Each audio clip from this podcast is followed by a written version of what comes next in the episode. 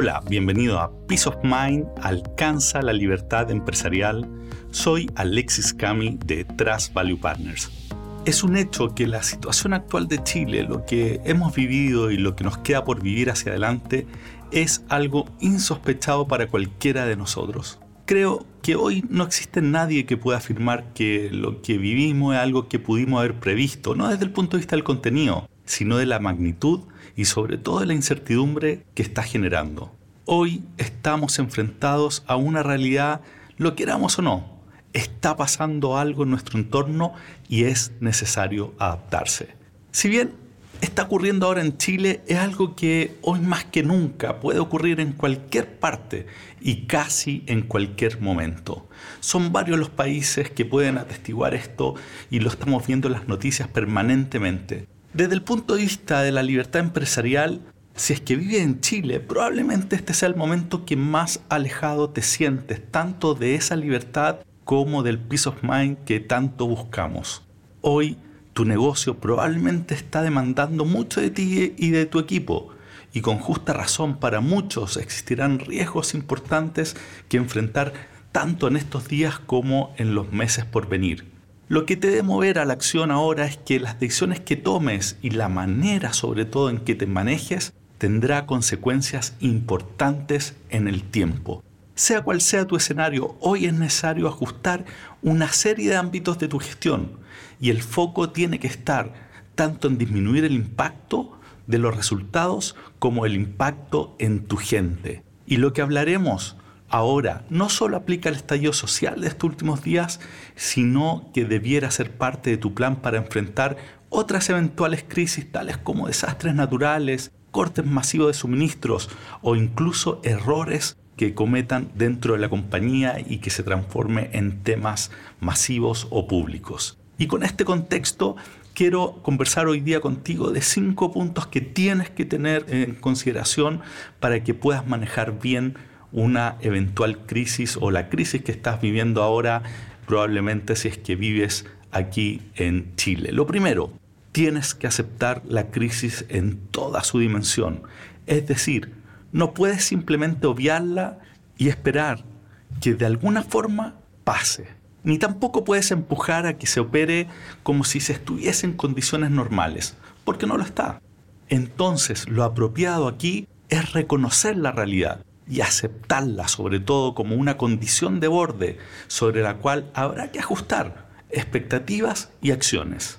Este es un mensaje que debe llegar a todo tu equipo para disminuir el esfuerzo físico y sobre todo el mental que implica el intentar ir contra una realidad que en la práctica nos supera. Segundo, tienes que establecer un liderazgo visible mientras dure la crisis, es absolutamente necesario que alguien, idealmente tú, tome un rol de liderazgo claro. Este debe ser altamente visible y disponible para el mayor número de personas de la compañía. Este líder, seas tú o uno de tus gerentes, debe ser la persona a quien mirar, a quien preguntarle y con quien definir que sí y que no durante la crisis.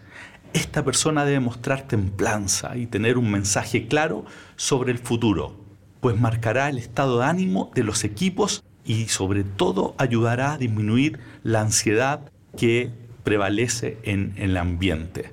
No podemos pedirle a alguien que deje de gritar si quien lo pide está gritando. Esto es como cuando hay mucha turbulencia en un vuelo, lo que tú quieres es escuchar a un piloto calmo y con un mensaje corto y preciso.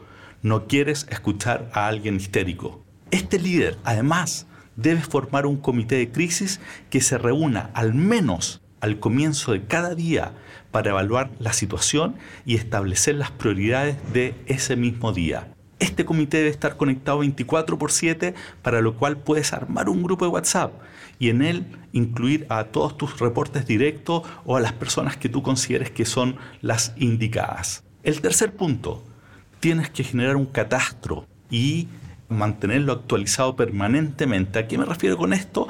Tienes que relevar rápidamente para luego ir a actualizar diariamente el estatus y riesgo asociados a las personas en términos de su requerimiento y su disponibilidad, la infraestructura en términos de cuál es el nivel de operatividad de la instalación y los requerimientos de eventuales reparaciones, los sistemas, cuáles son sus niveles de operatividad y los respaldos.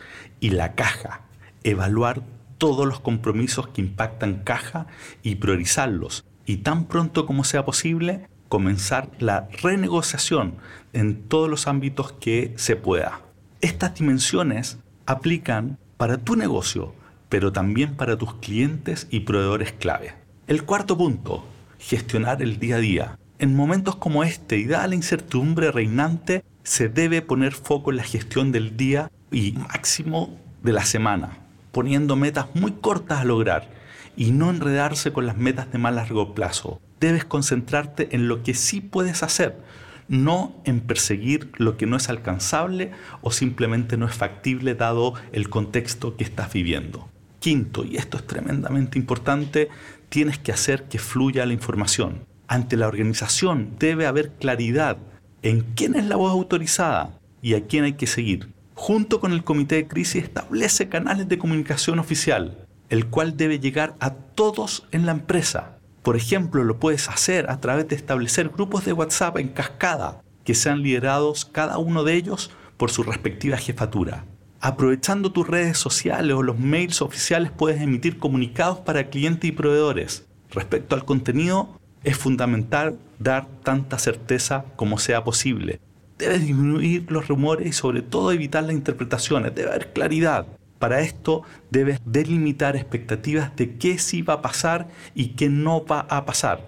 Y esto puede ser desde temas tan eh, diarios como por ejemplo qué día se va a despachar, hasta qué hora se va a atender, qué tipos de servicios estarán operando y todo esto debes actualizarlo diariamente.